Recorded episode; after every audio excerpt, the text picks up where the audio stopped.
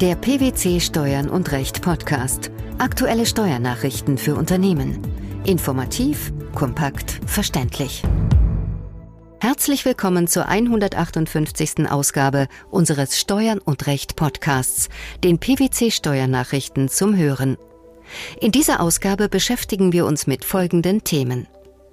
Verdeckte Gewinnausschüttungen, Erdienbarkeit von Pensionszusagen bei mittelbarer Erhöhung, Berechnung des Ermäßigungshöchstbetrags bei Einkünften aus Gewerbebetrieb.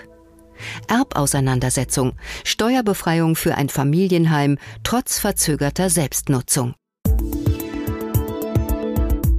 Einen Pensionsanspruch muss sich der Gesellschafter-Geschäftsführer einer Kapitalgesellschaft innerhalb der verbleibenden Arbeitszeit bis zum Ruhestand erdienen. Dieser von der Rechtsprechung entwickelte Grundsatz gilt sowohl für Erstzusagen einer Versorgungsanwartschaft als auch für nachträgliche Erhöhungen einer bereits erteilten Zusage. Zu diesem Ergebnis kam der Bundesfinanzhof in einem am 9. September 2015 veröffentlichten Urteil. Wann liegt eine sogenannte nachträgliche Erhöhung vor?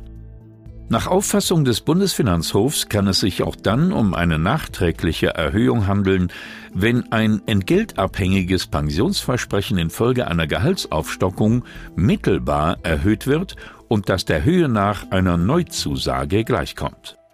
Worauf kommt es grundsätzlich an?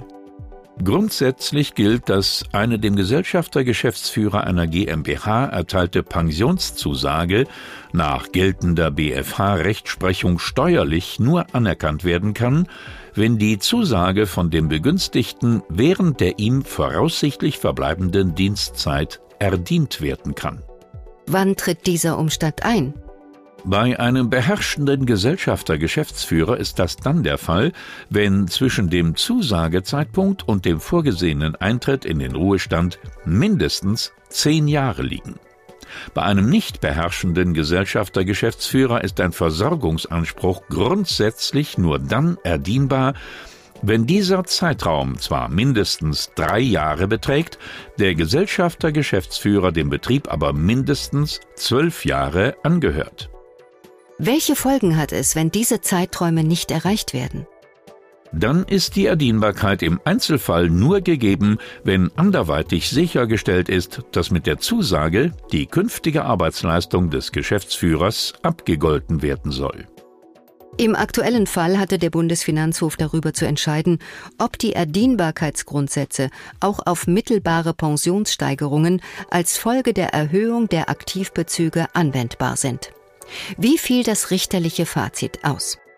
Die mittelbare Erhöhung der Pensionszusage als Folge einer ansteigenden laufenden Vergütung ist nicht mehr angemessen, wenn die laufende Vergütung fremdunüblich angehoben wurde. Fehlt es daran oder steht das nicht positiv fest, löst ein Pensionssprung die Anwendung der Erdienbarkeitsgrundsätze aus, wenn die Erhöhung bei isolierter Betrachtung die Grenze einer Neuzusage übersteigt. Der BFH hat dies für den Streitfall bei einer Erhöhung um 23,6 Prozent bejaht. Bei der Ermittlung des Ermäßigungshöchstbetrags nach 35 Einkommensteuergesetz ist die Summe der positiven Einkünfte unter Durchführung eines horizontalen Verlustausgleichs, das heißt zwischen verschiedenen Einkunftsquellen innerhalb derselben Einkunftsart, zu ermitteln. Bei Ehegatten sind nach einem Urteil des Bundesfinanzhofs vom 9. September 2015 jedoch positive Einkünfte des einen nicht mit negativen Einkünften des anderen Ehegatten aus der gleichen Einkunftsart zu verrechnen. Wie ist die Ermittlung des Ermäßigungshöchstbetrags grundsätzlich geregelt? Gemäß den einschlägigen Regelungen im Einkommensteuergesetz ermäßigt sich die tarifliche Einkommensteuer um den Betrag, der anteilig auf die im zu versteuernden Einkommen enthaltenen gewerblichen Einkünfte entfällt. Dabei ist der Ermäßigungshöchstbetrag auf das 3,8-fache des festgesetzten Gewerbesteuermessbetrags und bei Einkünften aus einer gewerblichen Mitunternehmerschaft auf das 3,8-fache des anteiligen Gewerbesteuermessbetrags begrenzt. Die Berechnungsformel sieht unter anderem im Zähler die Summe der positiven gewerblichen Einkünfte und im Nenner die Summe aller positiven Einkünfte vor.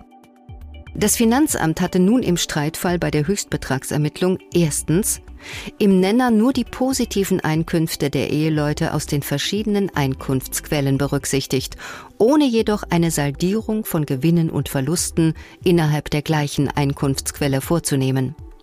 Und zweitens hatte die Behörde einen Verlustausgleich zwischen verschiedenen Einkunftsarten beider Eheleute abgelehnt. Wie bewertete dies der Bundesfinanzhof?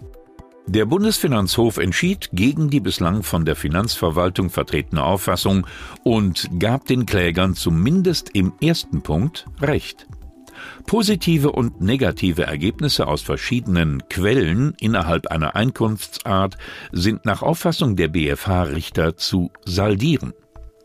Insofern konnten beispielsweise beim Kläger die Verluste aus zwei gewerblichen Beteiligungen mit den Gewinnen aus anderen gewerblichen Beteiligungen saldiert werden.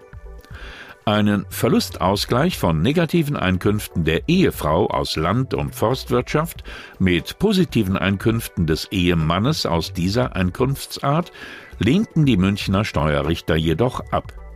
Denn hier gelte nach wie vor der Grundsatz der Individualbesteuerung von Eheleuten, das heißt, auch bei der Zusammenveranlagung ist jeder Ehegatte zunächst Subjekt der Einkünfteerzielung. Der Bundesfinanzhof hat aktuell entschieden, dass Kinder eines Erblassers ein zu Wohnzwecken genutztes Familienheim steuerfrei erwerben können, wenn sie innerhalb angemessener Zeit diese vier Wände selbst für eigene Wohnzwecke nutzen. Welcher Sachverhalt lag der Entscheidung zugrunde? Im entschiedenen Fall waren der Kläger und seine Schwester je zur Hälfte Miterben ihres Ende 2010 verstorbenen Vaters. Zum Nachlass gehörte ein Zweifamilienhaus. Eine Wohnung war vom Vater und der Schwester gemeinsam genutzt worden, eine Wohnung war fremdvermietet. Ende 2011 zog der Kläger mit seiner Ehefrau in die vormalige Wohnung des Vaters ein. Bei der Erbauseinandersetzung im März 2012 erhielt der Kläger dann das Alleineigentum an dem Zweifamilienhaus.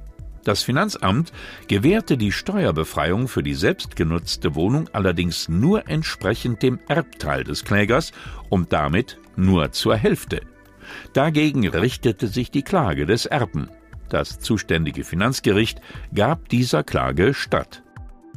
Wie bewertete der Bundesfinanzhof die Sachlage?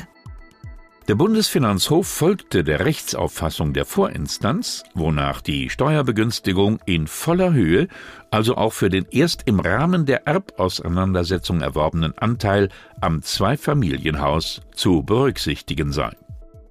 Wie fiel die Begründung hierzu aus?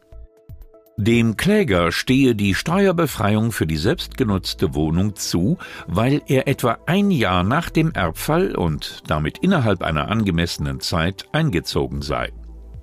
Eine unverzügliche Bestimmung zur Selbstnutzung könne auch vorliegen, wenn die Wohnung erst nach Ablauf von sechs Monaten nach dem Erbfall genutzt werde. Die Gründe für die verzögerte Nutzung der Wohnung müssten in einem solchen Fall aber dargelegt werden. Unschädlich sei, dass die Erbauseinandersetzung erst über ein Jahr nach dem Erbfall erfolgt sei. Die gleichen Grundsätze gelten nach der Entscheidung des Senats auch für die vermietete Wohnung. Die Erdienbarkeit von Pensionszusagen bei mittelbarer Erhöhung die Berechnung des Ermäßigungshöchstbetrags bei Einkünften aus Gewerbebetrieb sowie die Steuerbefreiung für ein Familienheim trotz verzögerter Selbstnutzung.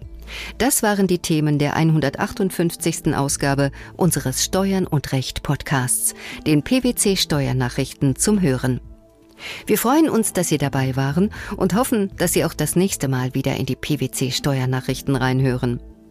Steuerliche Beiträge zum Nachlesen finden Sie in der Zwischenzeit unter blogs.pwc.de slash steuern und recht.